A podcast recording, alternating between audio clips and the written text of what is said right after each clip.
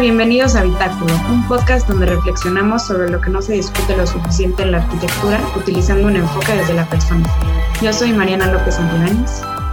Y yo, Carlos Gaterol, y juntos dirigimos este espacio para tocar temas que ayuden tanto a arquitectos como a quienes no lo son a acercarnos a la arquitectura como una disciplina que influye en la sociedad y se relaciona con otras áreas de nuestro día a día, buscando contribuir a que poco a poco sea mejor. Los medios de conexión que tenemos los seres humanos entre nuestro interior y exterior son los sentidos. A través de los sentidos percibimos el mundo y lo podemos comprender, dar significado e interactuar con él. En la arquitectura ocurre lo mismo. Los edificios y entornos son percibidos por los sentidos y afectan de diferentes formas nuestra manera de actuar y de sentir, generando lazos recíprocos entre lo que captamos y cómo actuamos. La mayoría del tiempo los arquitectos nos centramos en cómo se ve un espacio, quizás cada vez más en cómo se siente, pero el sentido de la vista ha sido el que predomina a la hora de considerar la experiencia y la apariencia de un edificio. A través de los ojos percibimos la belleza estética, las formas y los colores. Pero, ¿qué hay de los otros sentidos? ¿Qué pasa con el sonido, por ejemplo? En los entornos urbanos estamos diariamente conviviendo con diferentes sonidos que afectan nuestra experiencia al caminar, trabajar o hacer cualquier actividad. Desde el señor de los tamales, los pájaros cerca de un parque, el ruido del tráfico, los aviones, niños jugando, etc. A partir de ello, en este episodio nos preguntamos, ¿cuál es el papel del sonido en el espacio? ¿Cómo hace que percibamos la ciudad de diferentes maneras? ¿Cuál será la importancia de tomar en cuenta el sonido al momento de diseñar y vivir la arquitectura? Para ayudarnos a responder estas y otras cuestiones, nos acompaña Jimena de Gortari. ¿Cómo estás, Jimena? Hola, ¿cómo están? Muy bien, muy contenta de estar ahí con ustedes. Muchísimas gracias por la invitación. Igualmente a ti. Pues le contamos un poco de Jimena de Gortari. Ella es profesora de tiempo completo en la Universidad Iberoamericana de la Ciudad de México, actualmente coordinadora institucional de investigación de la Ibero, miembro del Sistema Nacional de Investigadores Nivel 1, postdoctorado en el Departamento de Ciencias Sociales y Humanidades de la UAM Cojimalpa, doctora por la Universidad Politécnica de Cataluña y cuenta también con una especialidad en museografía. Es autora del libro Guía Sonora para una ciudad y artículos sobre entornos sonoros, con participación en seminarios, congresos, en asesorías de proyectos urbanos, también investigado sobre acústica urbana, paisaje sonoro, contaminación acústica, salud urbana y espacio público, así como también columnista en Opinión 51, consejera de gobierno y consejera ciudadana de la Procuraduría Ambiental y de Ordenamiento Territorial de la Ciudad de México.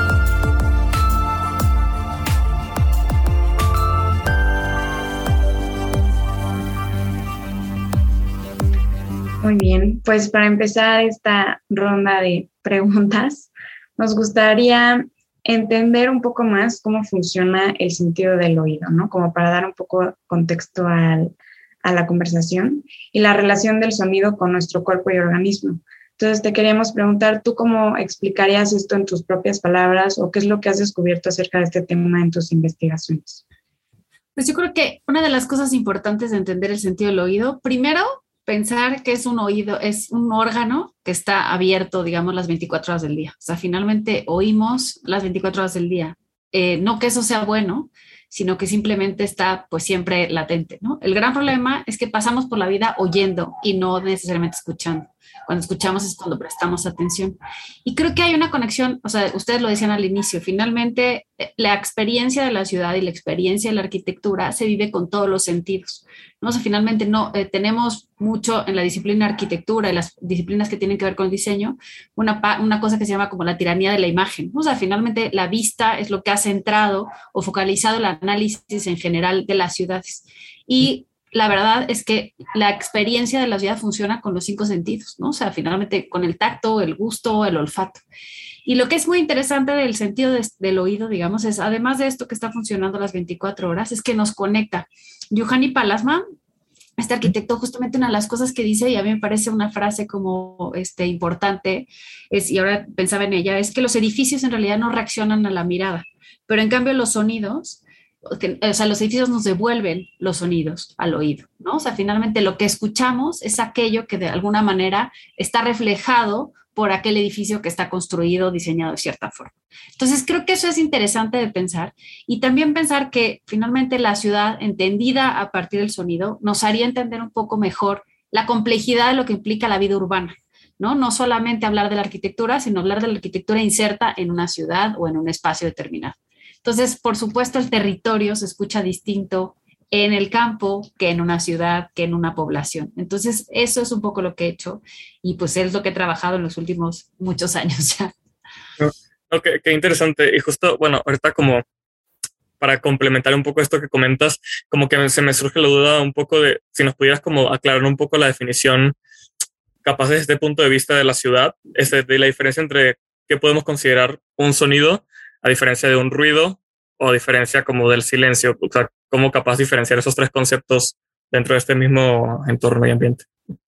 Creo que una cosa de las, digamos que he descubierto, bueno, no es que lo he descubierto, finalmente la psicología lo ha descubierto y finalmente con las preguntas que uno hace, eh, hay una percepción de la ciudad en términos como de ruido. O sea, siempre la vida urbana se cree como normalmente ruidosa. Y creo que hay que empezar a discernir un poco en ese concepto. Es decir, Evidentemente las ciudades tienen un murmullo constante, pero en ese murmullo constante hay ruidos, silencios y sonidos, ¿no? Entonces yo podría decir que el silencio son esas pausas que tiene la ciudad en un momento determinado. Entender que el silencio, por supuesto, absoluto no existe, más que en una cámara necoica, ¿no? O sea, finalmente al oído humano, ¿no? Entonces, entenderlo así, pero decir, son como esas pequeñas pausas que tienes que te dan cierto sosiego, cierta tranquilidad y cierta paz cada vez son menos, ¿no? Entonces, un silencio lo podríamos encontrar como para ejemplificar en un espacio determinado, por ejemplo, en un claustro o en un patio, digamos, así como de algún este, edificio histórico, ¿no? Por, por ponerlo y situarlo. Pero pueden ser, cada quien también un poco le da su filtro, ¿no? Porque creo que eso es importante. La parte de la percepción individual es muy importante. Entonces, cuando uno define y categoriza en ruido, sonido o silencio, por ejemplo, pasó ya por filtros internos que tienen que ver mucho incluso con eh, la cuestión emocional de ese momento determinado. Entonces, eso complejiza los estudios, por supuesto, pero yo en algún momento puedo pretender que algo es un ruido porque me molesta, interrumpe aquello que estoy haciendo, destruye, como yo digo a veces, aquello que estoy ah, tratando de hacer, ¿no? Pero en otro momento, ese mismo que yo definí en un momento como ruido, puede ser un sonido que me acompaña y es armónico y de alguna manera determina lo que estoy haciendo en ese momento. Entonces, el, el, asunto con el, trabajar, digamos, los entornos sonoros tiene que ver con la inmediatez y lo instantáneo que es, porque cambia muy rápidamente y la percepción también puede variar. ¿No? O sea, probablemente a gente, y pongo el ejemplo, digamos ahora con todo el tema de los aviones y el rediseño del espacio aéreo en la Ciudad de México, que bueno, pues aparece en la prensa, entonces es como fácil ponerlo. Probablemente haya mucha gente que dijera, es que a mí lo de los aviones me llamaba mucho la atención, me parece una cosa fantástica finalmente, pero ahora que pasan sobre mi casa me parece terrible y es un ruido atroz. Y entonces notas que existe. O nunca te habías dado cuenta que en realidad era un problema, ¿no? Como pasa con el ruido, hasta que te toca entonces, ahora, por supuesto, digo, y de verdad sucede, ¿no? No solamente de esto, sino de establecimientos mercantiles. O algún sonido que se extingue, que te das cuenta que ya no está más, ¿no? Oigan, ¿qué pasó? ¿Por qué ya no pasa, por ejemplo, el afilador de cuchillos que de alguna manera acompañaba, pues, mi existencia del día, ¿no? O sea, mi banda sonora. Entonces, es interesante y, por supuesto, complejiza, pero justo hay que trabajar con los individuos, ¿no? O sea, no, no podemos, o sea, es, la escucha puede ser colectiva, ¿no? Y finalmente los sonidos se viven de manera colectiva porque justamente llegan a todos, ¿no? Bueno, a todos los que podemos escuchar, por supuesto. Pero, por ejemplo, la vista es una cuestión muy individual y muy personal, ¿no? Entonces, eso también hace interesante y eso formula también comunidad, creo. Entonces, es un órgano que de alguna manera puede generar lazos, ¿no? Y puede generar otros, otros elementos que es interesante también analizar. Ok. Sí, ahorita que mencionabas esta parte de entender la ciudad a través del sonido y esto de lo colectivo, te quería preguntar, ¿cómo puedes, o sea, si puedes ahondar un poco más en eso, en cómo los diferentes sonidos o la forma en la que percibimos los ruidos, sonidos y silencios, eh, o sea, qué papel juegan a la hora de, digamos, construir nuestro mapa conceptual de la ciudad en la que vivimos, ¿no? O sea, como que ¿Qué influencia tiene eso en cómo tal vez clasificamos las zonas de nuestra ciudad o elegimos, no sé, si tenga una influencia en elegir dónde vivir o dónde trabajar, no sé, ¿no? O sea, que nos puedas como desarrollar. Sí, creo que esas como preguntas que te haces son preguntas que nos hacemos todo el tiempo y te podría decir, o sea, en la, digamos, responder por el final que decías, Creo que eh, una de las cosas que está pasando lamentablemente con el ruido, porque sí es un problema, es el segundo contaminante ambiental, o sea, no es un tema menor, es un tema de salud pública incluso, ¿no? quizá poco reconocido en este país, pero en general en otros países hay un montón de normatividad, sensibilización y demás. Eh, lamentablemente cada vez es más la, gente eh, que no puede elegir dónde vivir a partir de la sonoridad del espacio. Entonces, cada vez sabemos más personas que vivimos en sitios acústicamente saturados, ¿no? O sea, finalmente con un ruido permanente, que por supuesto, porque pues, o sea, no, no todo mundo puede irse a vivir a un espacio en donde la naturaleza esté cerca o donde esté exento de ruido de, por ejemplo, las vialidades o de un transporte público y demás. Entonces, este también es una especie como de gentrificador, si quieren, ¿no? O sea, pero gentrificador en, en sentido contrario, no me vayan a acusar por usar mal el término, sino decir, es algo que también puede hacer que esté segregando aún más la ciudad y le esté dividiendo más, ¿no? Aquel que puede pagar por el silencio va a tener derecho a ese silencio o a esa calma. Y aquel que no puede, y hay estudios que lo demuestran, o sea, finalmente los grupos más vulnerables en muchas de las ciudades son aquellos que viven cerca de vialidades, con muchísimo ruido, con una contaminación atmosférica importante, ¿no? Entonces, esto también es un, tiene su, su parte, si quieres, negativa. Yo creo que, y ahí no quiero parecer ni utópica ni naif, pero creo que en el otro sentido, por ejemplo, cuando uno reconoce los sonidos de un espacio que habita, ¿no? Y que se socializa con la gente con la que cohabitas de cierta manera en una comunidad, puedes generar nuevos lazos. Puedes generar nuevos lazos porque te identificas como comunidad. Y creo que eso nos hace falta. O sea, creo que nos hace falta volvernos a identificar como comunidad en ciertos espacios. La Ciudad de México es inmensa y lamentablemente muchas de nuestras ciudades cada vez son más grandes. Entonces, mantener un lazo como de somos de Ciudad de México me parece que es irreal, imposible, no viable. Pero sí creo que con pequeñas comunidades. Entonces, talleres que hemos hecho y que valen luego la pena y los hemos hecho con niños, eso sí puedo decir, es que los ellos identifiquen cuál es el sonido de donde viven, ¿no? Entonces lo dibujan, porque aparte es una parte como muy lúdica, es muy interesante ver cómo alguien dibuja lo que estás escuchando, porque no lo estás viendo, pero lo estás escuchando. O sea, siempre tiene un, puede tener una imagen o no, porque la fuente acústica, o sea, digamos, el sonido, puede ser de algo que no estés viendo, que eso es también otra parte muy interesante, ¿no? O sea, la vista, digamos, es limitada y justamente la parte sonora es ilimitada porque puede llegar de algo que no estás viendo, ¿no? O sea, tu horizonte es mucho mayor. Entonces, lo que hacemos es que dibujan un sonido que identifican en su lugar donde eh, que habitan y luego, más o menos sabiendo de dónde viene, ¿no? O sea, no con direcciones exactas, pero por ejemplo, colonias o códigos postales, podemos ir construyendo un mapa. Y lo que es interesante es que entre ellos mismos se identifican con sonidos, incluso, digamos, norte, sur, oriente, poniente, ¿no? Probablemente no de la misma zona, pero eso genera lazos.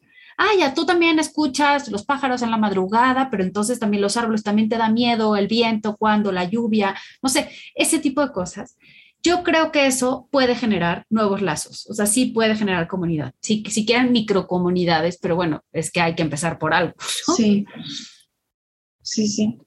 Ok, o sea, serían, ahora que lo estoy pensando, como todos los beneficios que, sociales como que podría tener, si estuviéramos como más conscientes, ¿no? Porque es algo que no hacemos conciencia de, y ahorita que lo mencionas, tiene tanto sentido como de que si lo hiciéramos consciente podríamos hacer, entender la ciudad de una manera muy diferente. Y eso la verdad me parece, bueno, no sé, me lo llevo yo como reflexión pero como luego, o sea, ahorita que estabas mencionando de que identificabas estos ciertos patrones, bueno, no sé si, si capaz no lo capté al 100, pero por ejemplo, estos ejercicios que hacías con los niños, de que, o ejercicios que haces con la gente de, de poder entender qué están escuchando y entender cómo, que estás en la parte de la ciudad, este, ¿cómo poder aterrizar eso? O sea, no sé si me voy a explicar o cómo...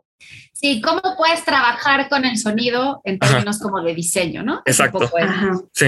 Creo que, o sea, y esa es pregunta al millón, ¿eh? No, o sea, eso se dedica a la acústica urbana, ¿no? Finalmente, o sea, si pensamos que tenemos leyes, normas y tenemos toda una cuestión de manuales de cómo hacer acústica de salas, ¿no? Que tiene que ver obviamente con mediciones de reverberación, intensidades, un montón de cosas.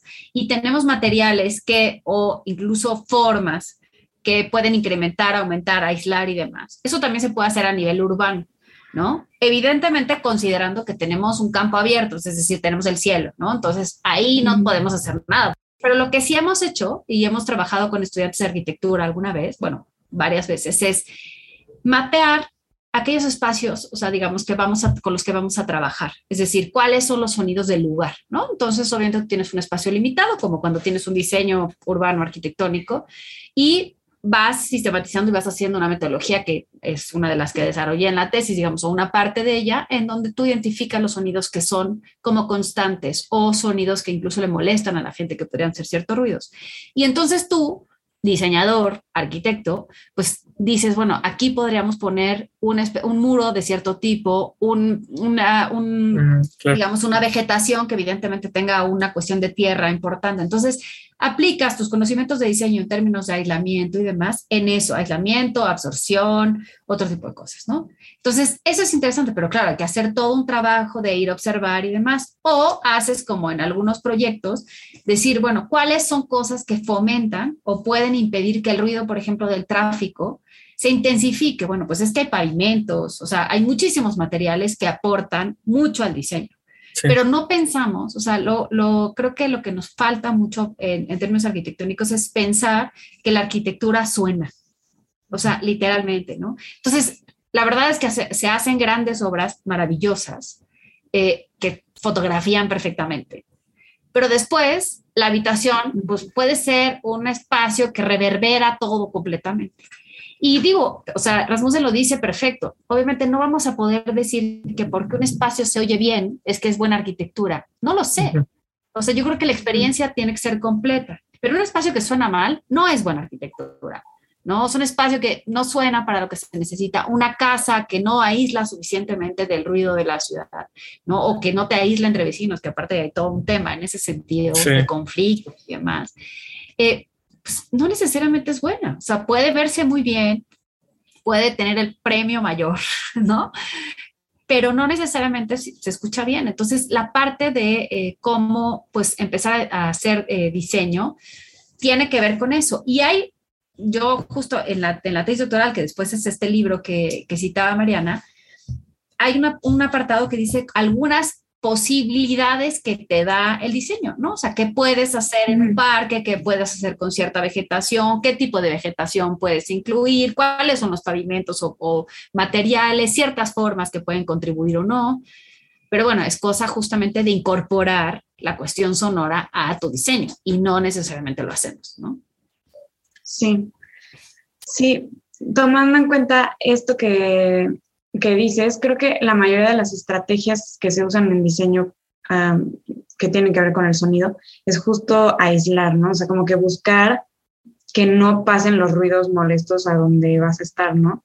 Pero ¿crees que existen estrategias de añadir sonido? O sea, ¿tú crees que sea como una buena idea o una opción también buscar algo a partir del diseño para añadir sonidos. No sé si añadir sonido o identificar sonidos que pueden enmascarar el ruido. Es decir, o sea, si tú sí puedes añadir sonido y hay gente que añade sonido, por ejemplo, con una fuente de agua. ¿no? Ah, eso evidentemente enmascara el otro. Entonces ahí estás añadiendo una nueva fuente que, bueno, puede tener sus consecuencias y sus problemas, ¿no? Puedes poner música, como ponen en algunos sitios, tenemos los audiogramas ahora, Chapultepec o el de el Parque México, que en realidad lo que tienen es música. O sea, no es que te sientes a escuchar el espacio, en realidad tiene una música muy tenue que tratan de enmascarar lo demás. Yo no digo que esté mal, pero finalmente no es el sonido natural del espacio, ¿no?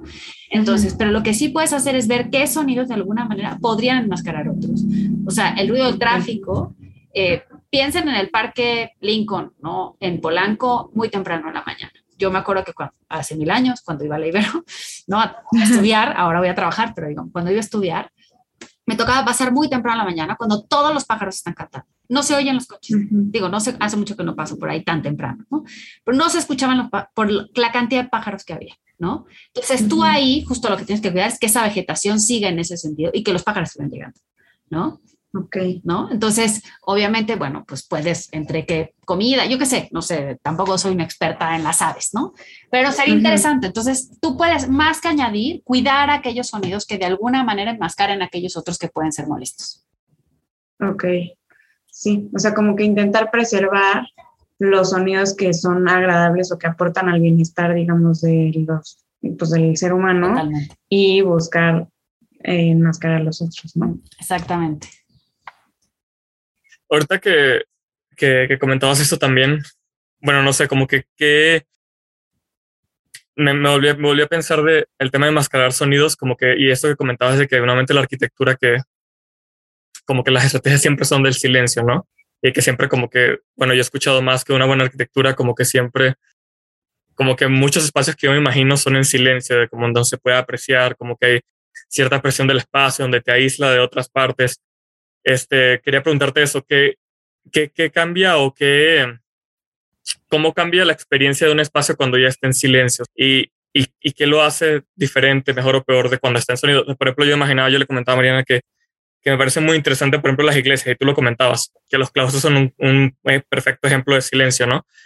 Pero también las iglesias, o sea, hay muchas iglesias a las que yo he ido que son increíbles, tanto en el momento en el que hay un montón de sonido porque viene la fiesta y no sé, estamos en Semana Santa y, y etcétera, pero al mismo tiempo el espacio sirve muchísimo para una contemplación en silencio cuando está vacío, o sea, ese es como que quisiera saber un poco más que de, de, eso, ¿no? Como que cómo cambia la experiencia, si si cambia, si es positivo o negativo, o cómo, no sé, como un poco de eso. Creo que ahí hay dos cosas importantes. Uno tiene que ver con la cuestión cultural. O sea, evidentemente las iglesias, y uh, tocando el ejemplo que tienes, son espacios de contemplación y de introspección, ¿no? O sea, finalmente las iglesias o los templos, ¿no? En general son como centros en, para ese sentido.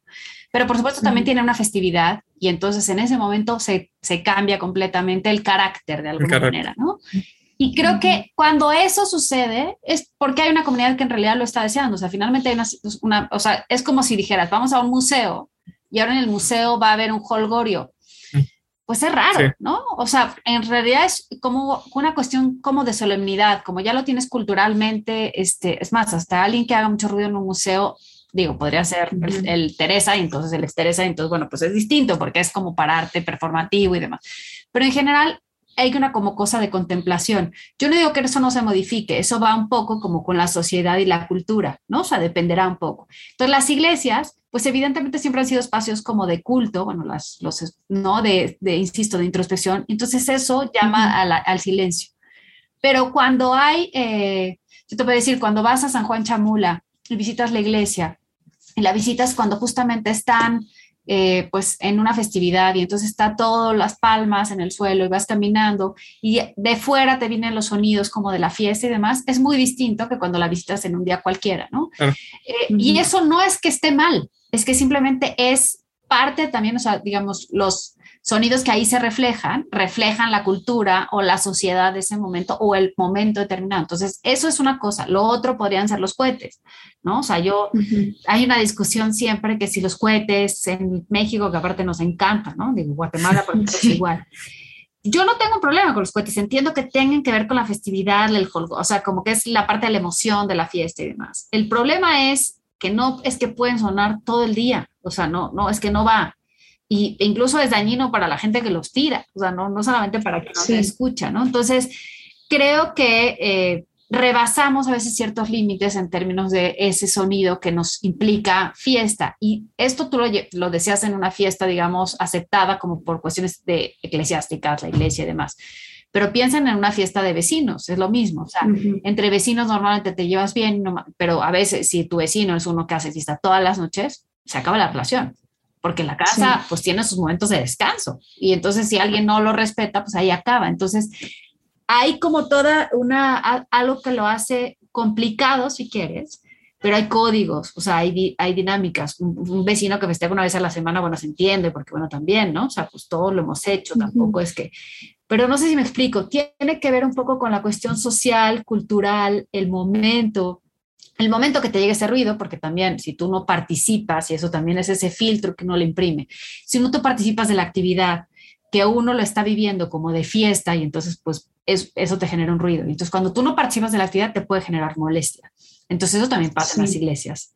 ¿No? O sea, las iglesias tocan las campanas y demás, y la gente, o sea, hay pueblos en España que lograron suprimir el, el, el, las campanas, las campanas de las iglesias, porque les molestaba que ya es un extremo, ¿no? También, o sea, ahora prohibir cualquier cosa porque entonces hay que sonar este, tranquilos. No. Bueno, no, también el, el, sonido eh, forma parte, digo, ¿quién no ha estado en un estadio de fútbol y ha gritado y, o ha cantado el himno así y es emoción total, vibra el cuerpo, en fin, ¿no? Pues claro que sí. Sí, tienes mucha razón con eso de que es como una experiencia muy instantánea a la vez personal y a la vez compartida, ¿no? O sea, al estar como ser el sonido algo tan amplio que pueden escuchar muchas personas o puede llegar a una zona muy amplia al mismo tiempo y cada quien tiene una experiencia individual distinta, ¿no? Entonces supongo que esto que dices de los límites, pues sí es algo complejo, no lo había pensado.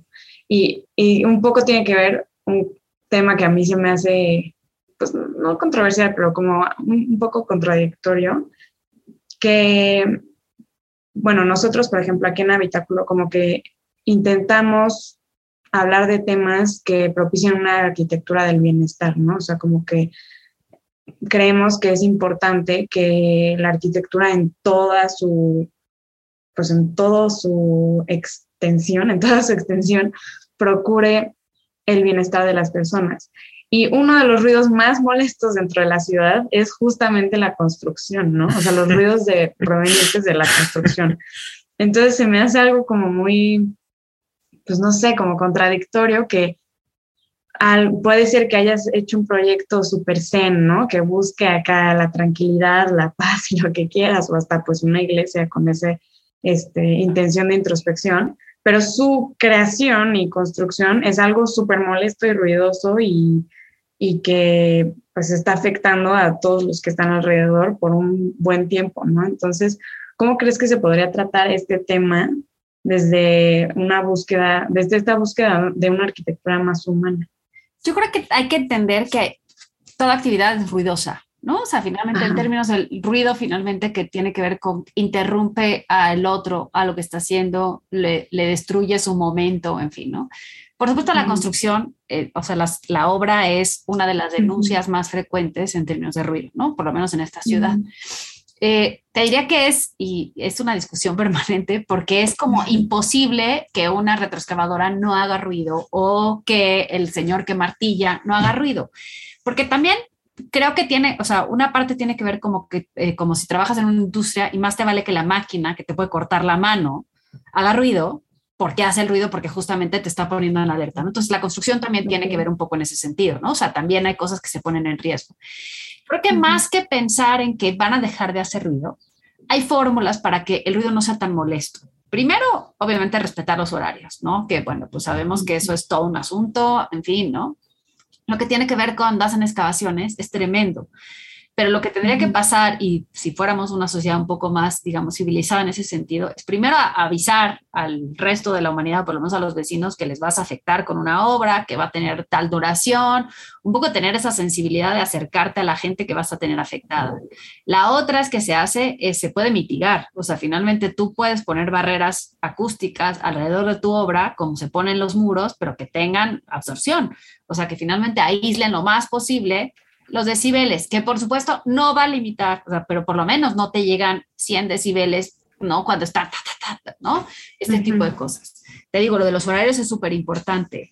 Eh, que no, este, digamos, eso como en parte, eh, en parte legal. Y la otra es también esta obsesión, y creo que ahí tiene que ver un poco también con el bienestar, de tirar y reconstruir, ¿no? O sea, creo que también nosotros, eh, yo doy un, un, taller con Juan José Coche en el Ibero, una de las cosas que les decimos a los trabajamos con los estudiantes es, rehabilitar, o sea, rehabilitar aquello que está construido.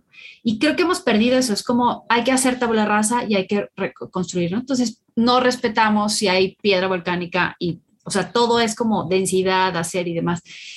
Eso creo que no juega, eh, digamos, en, en, el bienestar necesariamente, por lo menos de las personas, ¿no? Todo lo contrario. Y creo que el bienestar que tú mencionas tiene que ver también con el respeto a ese medio ambiente o ese territorio sobre el que construyes, ¿no?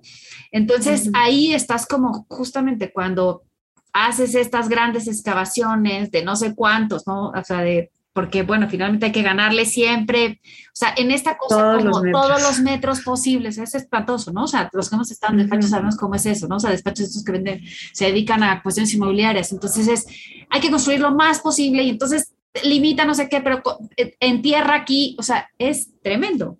Entonces, eso, eh, pues finalmente, por supuesto, no contribuye al bienestar de la comunidad, pero también creo que hay que pensar en esto y ahí tocas un tema interesante, es decir, el ruido forma parte como transversal o el sonido forma parte transversal a lo que hacemos. O sea, toda actividad humana, toda, tiene un sonido, todo el tiempo.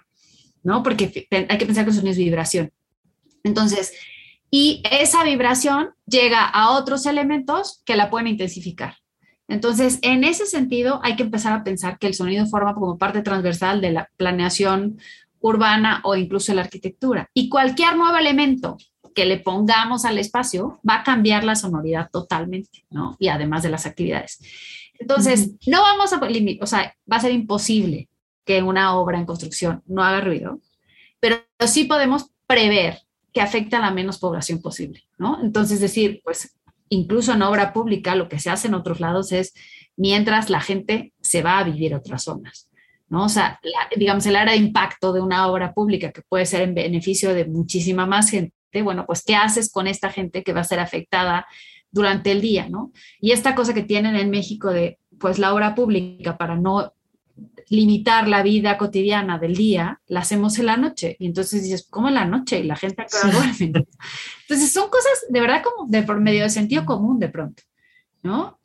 Y insisto, los horarios, pues sí, la ciudad es ruidosa, o sea, la ciudad, digamos, la obra tiene un horario, bueno, pues también, pero bueno, pensemos, por ejemplo, si está al lado de una escuela, pues ahí tienen un tema, ¿no? Porque pues la escuela cómo convive con, entonces hay que hacer eh, vuelve a ser un vínculo en donde tú tienes que hacer una conciliación y tienes que ver cómo de alguna manera no pones en perjuicio la actividad del otro, del vecino. Pero hasta eso hemos perdido también como sociedad. O sea, en ese, o sea, buscamos el bienestar propio muchas veces y pues... Sí, en lugar del general, ¿no? Y es súper clave eso de la consideración del otro, ¿no? O sea, todo este respeto que en cualquier tema, ámbito, actividad hay que tener. Totalmente.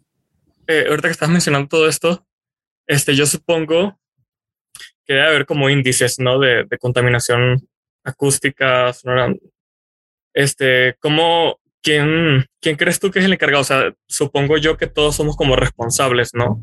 En cierto sentido de, pues, la contaminación, pues, hasta cierto punto del sonido dentro de nuestras ciudades. O sea, ¿qué, como que, ¿qué podríamos hacer nosotros para, pues, para bajar ese pues sí, o sea, todo, todo el sonido que hay en la ciudad, el ruido que hay en la ciudad, o crees más bien que en realidad tienen que ser decisiones un poco más allá, pues no sé, más estructurales, más que vengan del gobierno, de las ciudades, no sé si me voy a explicar un poco como que si ese, si ese, es, un, si ese es un problema, este, como, como mencionas, y que todos sabemos que sí es un problema no solo en la Ciudad de México, sino también en muchísimas ciudades de, de, de todo el mundo, este, ¿por dónde empezar? Como que por dónde empezar a hacer esos cambios para que no exista ese tipo de contaminación.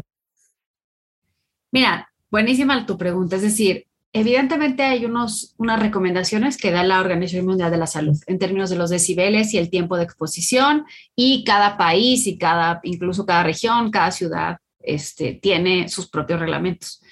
México tiene reglamentación en ese sentido, ¿no? que establece ciertos límites, pero eh, es ambiguo en términos de, primero, son muy altos los límites que establece con respecto a lo que recomienda la Organización Mundial de la Salud y aparte es muy complicada la medición, ¿no? Entonces, digamos, la parte legal hay que siempre estarla robusteciendo.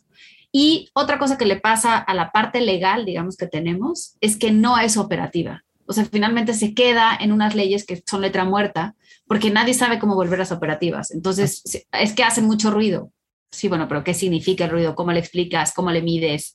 ¿No? ¿Qué repercusiones tiene? Entonces, por supuesto, hay un trabajo muy importante a hacer a nivel legal que se está haciendo, que hay un tema de, digamos, desde distintos ámbitos y colectivos que se trabaja, ¿no? O sea, yo colaboro y trabajamos mucho con abogados, en fin, este tipo de cosas cuando da tiempo y pensando iniciativas, todo lo que se ha hecho, por ejemplo, en términos de aviación civil y los aportes que han hecho distintos colectivos a partir justamente del rediseño, como para decir, oiga, no, bájenle, o sea, finalmente hay un problema. Entonces, esta parte, digamos, es la parte legal, pero por supuesto, pues necesitamos a quienes toman las decisiones, quienes los llevan a la Cámara, quienes los presentan en los distintos espacios y en los distintos foros, que finalmente son los que, digamos, firman las leyes, hacen las leyes y demás. Esto, digamos, como siempre tiene que haber, creo, una parte ciudadana trabajando, ciudadana y de expertos, trabajando directamente con la autoridad que toma las decisiones. Pero como ciudadanos que somos, nosotros tenemos que hacernos responsables del ruido que generamos. Es decir, hacerse responsables de que estamos, ¿no? O sea, de que finalmente todos somos, todos contribuimos de alguna manera al ruido todos los días. Entonces yo por eso hago muchos ejercicios en ese sentido. Este diario sonoro que tengo, no solamente es decir, bueno, cómo suena la mañana y demás, también tiene una parte de decir, hagámonos conscientes de nosotros el sonido que generamos todos los días, ¿no? Entonces, un poco pensar cómo contribuimos a ese ruido que, del que nos quejamos, ¿no? Y tampoco esperar a que sucedan las cosas, porque también esa es la parte como cómoda de decir, bueno, pues esperemos a que la autoridad decida, esperemos a que la autoridad haga leyes.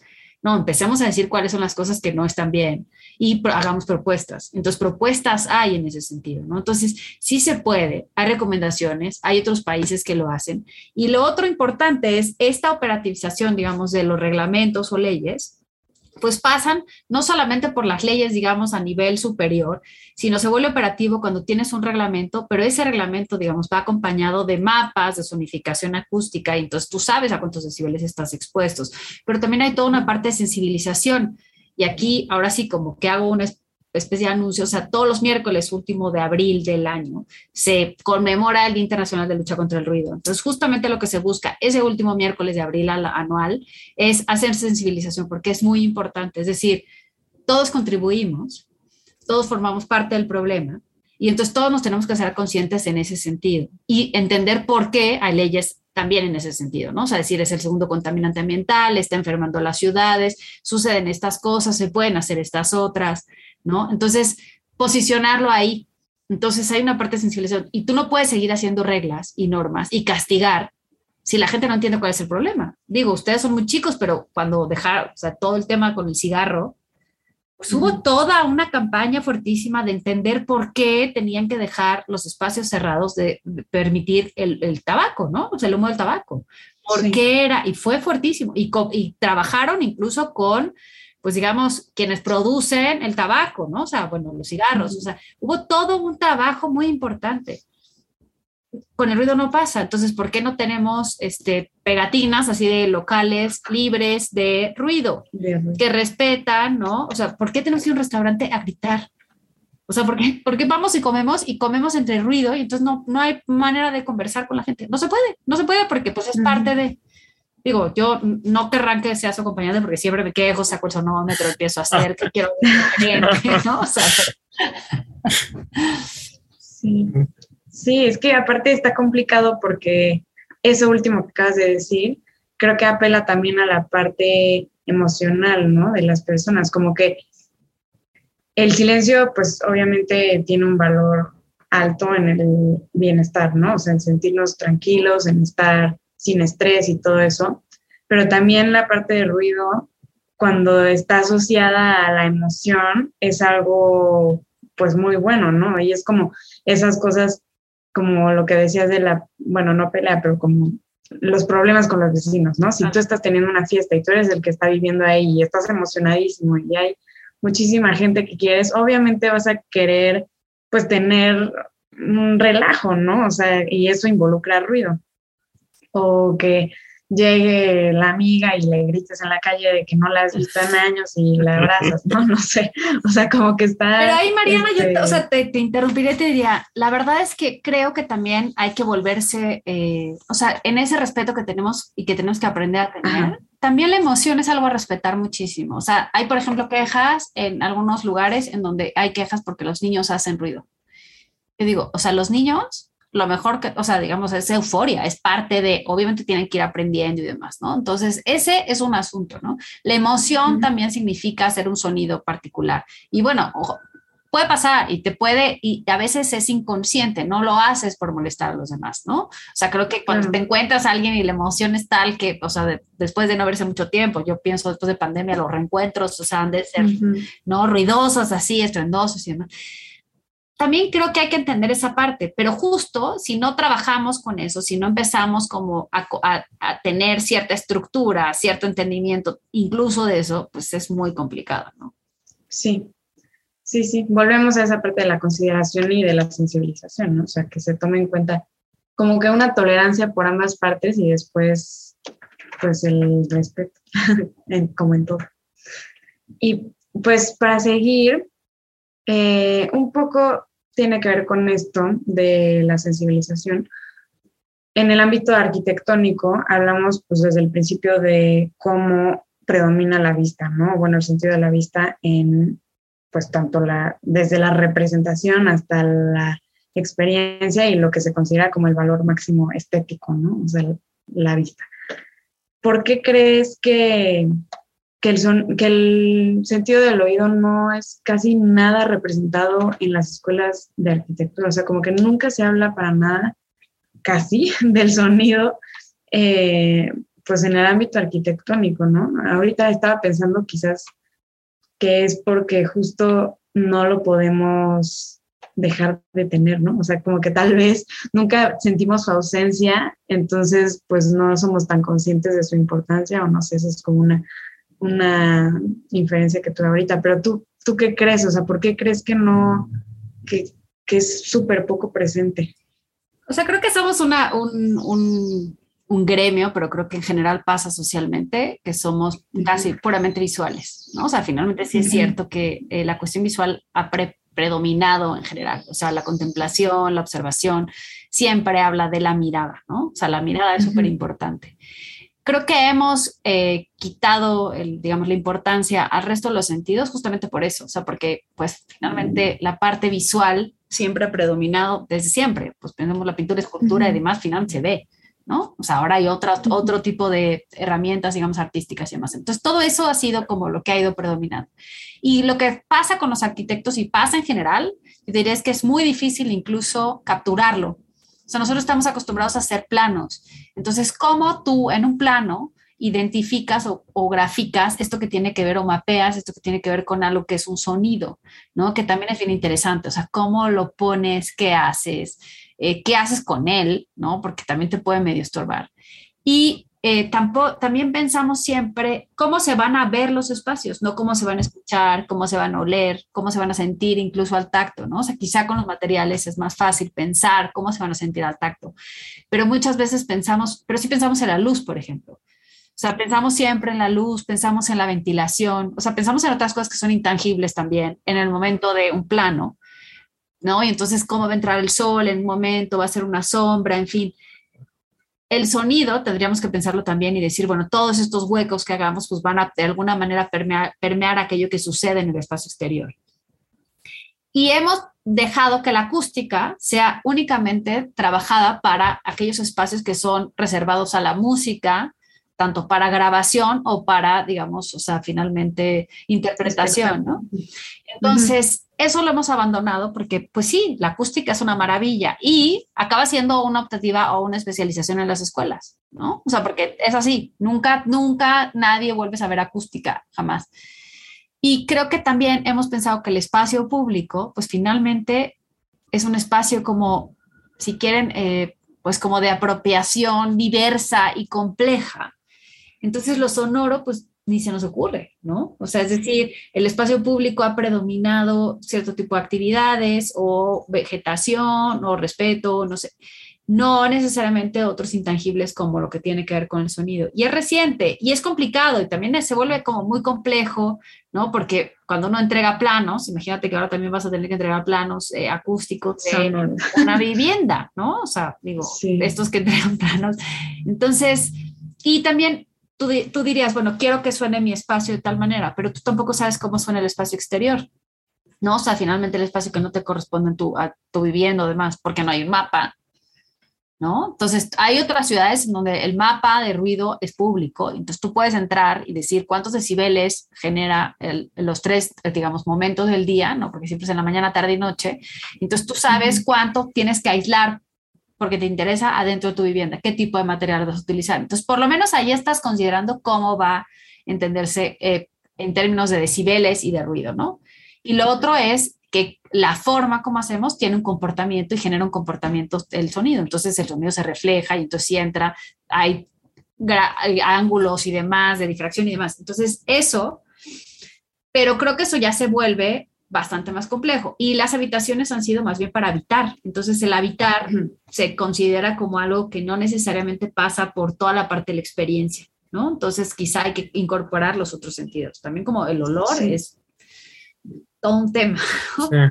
Pues, ahorita que mencionabas como que me vino ciertas luces, no sé, me pareció muy interesante porque, o sea, número uno de capaz el sonido, bueno, el, el ruido, el, el sentido del, del, oído en general, capaz de ser el más difícil de controlar, sobre todo en temas de arquitectura, o sea, y ahorita que lo mencionas, como que puedes pensar ciertas cosas, ciertos materiales, ciertas formas, pero al final del día es algo como muy, pues depende mucho del entorno, ¿no? Y depende mucho del momento, del lugar, de la situación.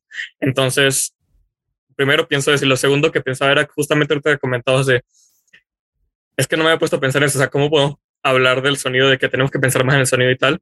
Si las mismas herramientas que nosotros utilizamos, por ejemplo, en el caso de la arquitectura, que nosotros somos arquitectos, o sea, de, si las mismas herramientas que utilizamos para diseñar espacios son herramientas visuales, o sea, si solo usamos planos y renders y cosas así para poder proyectar algo, pues de por sí ya desde, o sea, desde un inicio ya solo estás usando herramientas visuales para hacer algo visual. Entonces, no como que como que ya por eso se vuelve mucho más difícil todo lo demás, ¿no? Y como que ya no nos, bueno, no nos han enseñado de que, o sea, que en el, en el proceso de diseño capaz y también a la misma par que los planos, o sea, como que es el mismo, que sí se hace, ¿no? Pero capaz no se hace lo suficiente de, ok, tengo aquí los materiales y los traigo y los agarro para ver cómo se siente, a qué huele, este, y tal planta y, y el sonido, o sea, como que como que capaz también tiene que ver con las herramientas que utilizamos al momento, o sea, desde antes de, de que ya el espacio esté hecho, ¿no? Como que tiene, lo veo por ahí y ahí va como que la pregunta que como que quería hacerte ya como que para ya ir este, acabando, es eso, como en la academia, como que también quisiera preguntarte eso, como que qué crees que debería como que cambiar en ese sentido. Este, Mariano y yo vemos que pues tú tienes como que mucho esta parte de la investigación que te, como que te encanta, como que es un punto de, de tu pasión. Este, y cómo, cómo influye eso, ¿no? ¿Cómo influye el tema de la investigación? Este, ¿Qué crees que, importancia tiene? O sea, en ese tema en particular, obviamente, es más importante, pero en general. Y esto que te comentaba, ¿no? De, o sea, de cómo aplicar esto de investigación del sonido dentro de la arquitectura. Creo que, y a ver, espero no ahondar, o sea, hacerlo muy extenso la respuesta, pero creo que das en el clavo en un tema. O sea, lo que tiene que ver con los arquitectos estamos acostumbrados como a controlar y la imagen es muy fácil de controlar. O sea, finalmente la parte visual, tú sabes finalmente cómo va a quedar casi perfecto, prístino, incluso con un render, ¿no? O sea, eh, digamos, es, esa puede ser casi exacto, ¿no? Entonces, evidentemente lo otro, pues no depende necesariamente de uno, ¿no? Pero creo que justamente cuando tú consigues de alguna manera, evidentemente no, quizá no sepas cómo va a ser escuchar perfectamente, pero si la escucha es buena, puedes potencializar muchísimo el espacio. ¿No? O sea, yo le decía a un amigo ahora que está, tiene unas casas en la playa y le decía, imagínate que en lugar de poner las imágenes bellísimas de las casas que hiciste en la playa, vas poniendo cómo es el recorrido sonoro del espacio hasta llegar al mar.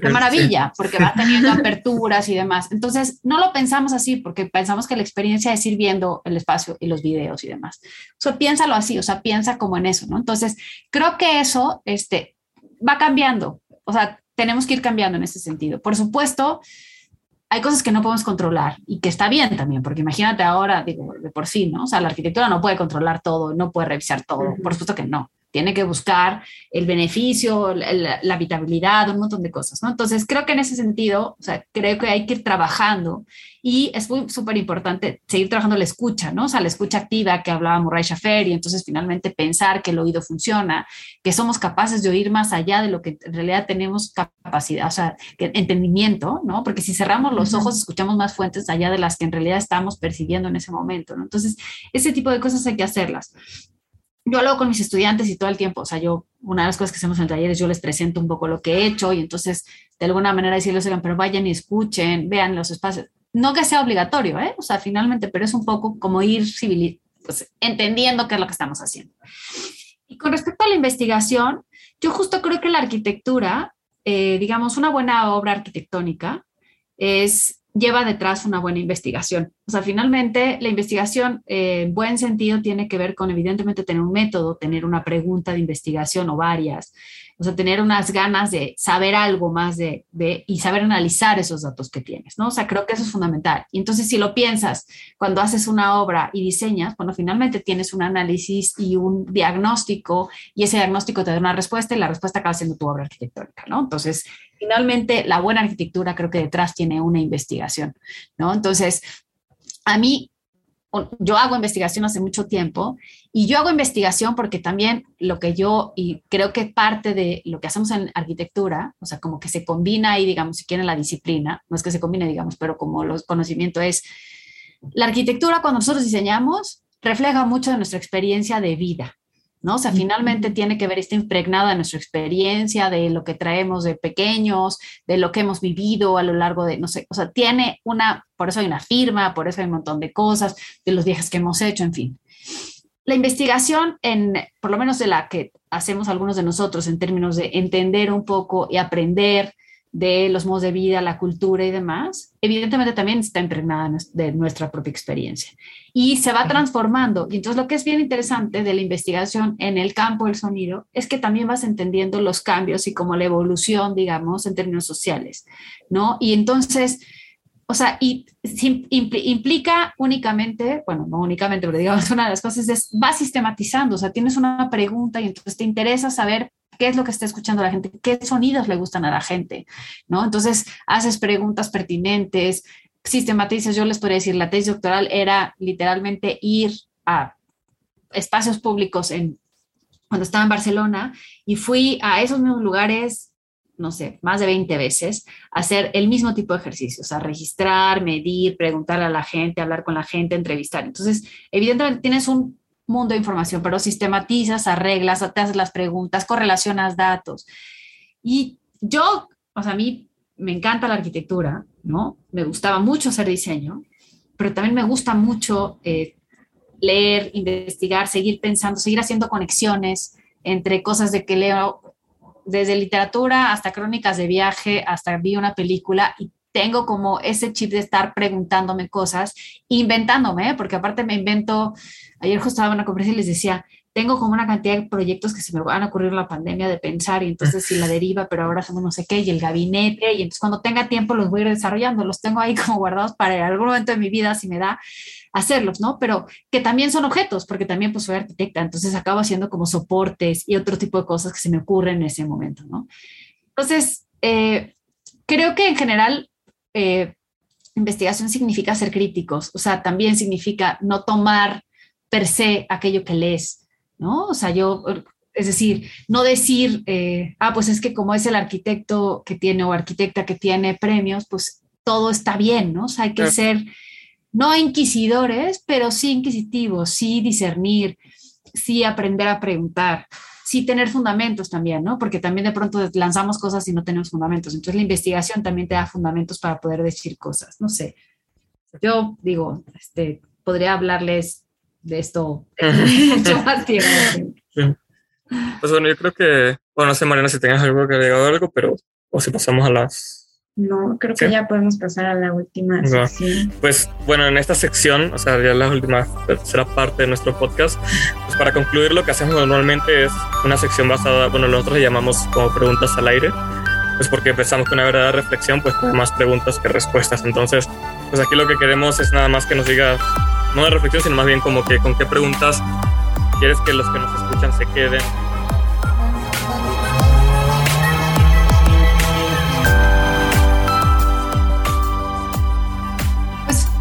una de las cosas importantes, finalmente, si tienen eh, noción que la arquitectura de la ciudad se escucha, ¿no? O sea, creo que eso es así, de verdad, como no es la pregunta del millón, pero, o sea, o si alguna vez se habían dado cuenta, creo que eso es importante. O sea, notas que en realidad que la ciudad se escucha de manera distinta, tienes algún sonido en particular que te gusta, ¿no? Que siempre es interesante, ¿no? O sea, creo que te has permitido, digamos, abrir la escucha a otros sonidos.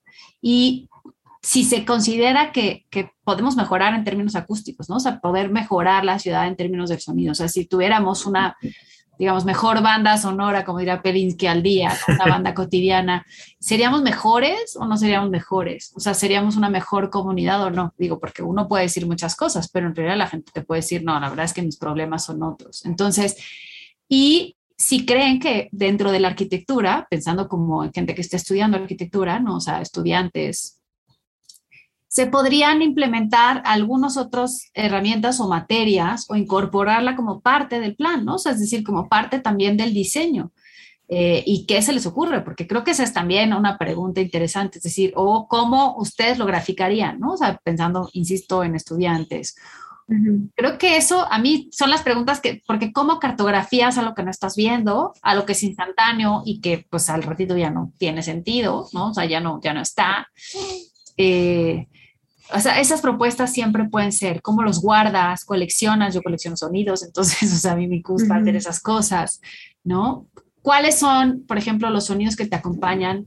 Eh, ayer alguien me decía, es que yo tengo el recuerdo perfecto de la cocina de mi abuela cuando cocinaba y me acuerdo perfectamente no solo del olor, sino de el sonido que hacía cuando cocinaba y movía la cazuela, el guiso, ¿no? Y esas memorias son muy lindas porque justamente reconstruyen, o sea, yo eh, en, el, en, el, libro, uno de los capítulos finales, habla sobre la reconstrucción de la ciudad, del barrio gótico de Barcelona, a partir de las memorias de viaje. Entonces, lo que hice fue con cartas de viajero y demás, un montón de documentos de archivo y demás, tratar de reconstruir lo que decían estas crónicas en términos del sonido de la ciudad. Entonces, justo, ¿cómo es? Porque si uno lee a Héctor Mauleón o incluso lee, o sea, digamos, cronistas más antiguos, ¿no? Podrías, podría reconstruir la historia de la ciudad a partir del sonido. Entonces, la gente tiene memoria, o sea, la historia oral es importante. Y entonces, ¿cómo se escuchaba la ciudad cuando había fábricas, cuando había tranvía, ¿no? O sea, digo, para ustedes súper atrás, ¿no? ¿de qué nos estás hablando? Pero creo que eso es interesante. Entonces, ¿cómo reconstruir? Entonces, ¿ustedes cómo reconstruirían? Una, una cosa que no sé si a ustedes les comparten, les escriben o algo así, pero es cómo reconstruyes tu historia o recuerdas algún sonido que de alguna manera te ha marcado y, y tengas en la memoria. Y eso creo que es interesante, pues, a descubrir, ¿no? Sí, padrísimo. Creo que yo justo me quedo con algo parecido mientras estábamos platicando, sentí como si se destapara así mi, mi recuerdo de los sonidos, porque decías, todos en su casa, pues tienen como sonidos que pasan alrededor y que los identificas, ¿no? Entonces empecé a destapar así como, sí, pues los gatos en la noche, tal cosa, tal, o sea, como que todos los sonidos que das muy por hecho porque es parte de tu vida diaria, pero entonces invitaría también a los que nos escuchan a hacer, digamos, como que a empezar a construir su paisaje sonoro, que es como yo lo estaba pensando, de, del espacio en donde estén, ¿no? O sea, como que fijarte un poco en todos esos cachitos de, de sonidos que están componiendo tu experiencia actual. Entonces, pues con esto terminamos el capítulo, el capítulo de hoy. Como siempre, agradecemos a Rafael Romo por la música de nuestro podcast y por supuesto a Jimena por acompañarnos y explicarnos un poco más de, de este tema tan interesante. Entonces, muchísimas, muchísimas gracias, Jimena. No, mil gracias a ustedes y bueno, pues seguimos en contacto para cualquier cosa, pues ahí, este, por supuesto, responder dudas y lo que quieran. Encantada, de verdad, muchas gracias Carlos y Mariana y a mm. por la invitación. Nada, y, y, pues nada, pues por último pueden encontrarnos como habitáculo.podcast en Instagram y Facebook y visitar nuestro blog en habitáculo.net. Si les gustó este episodio, pues compártanlo, coméntenos y nos vemos en el próximo episodio.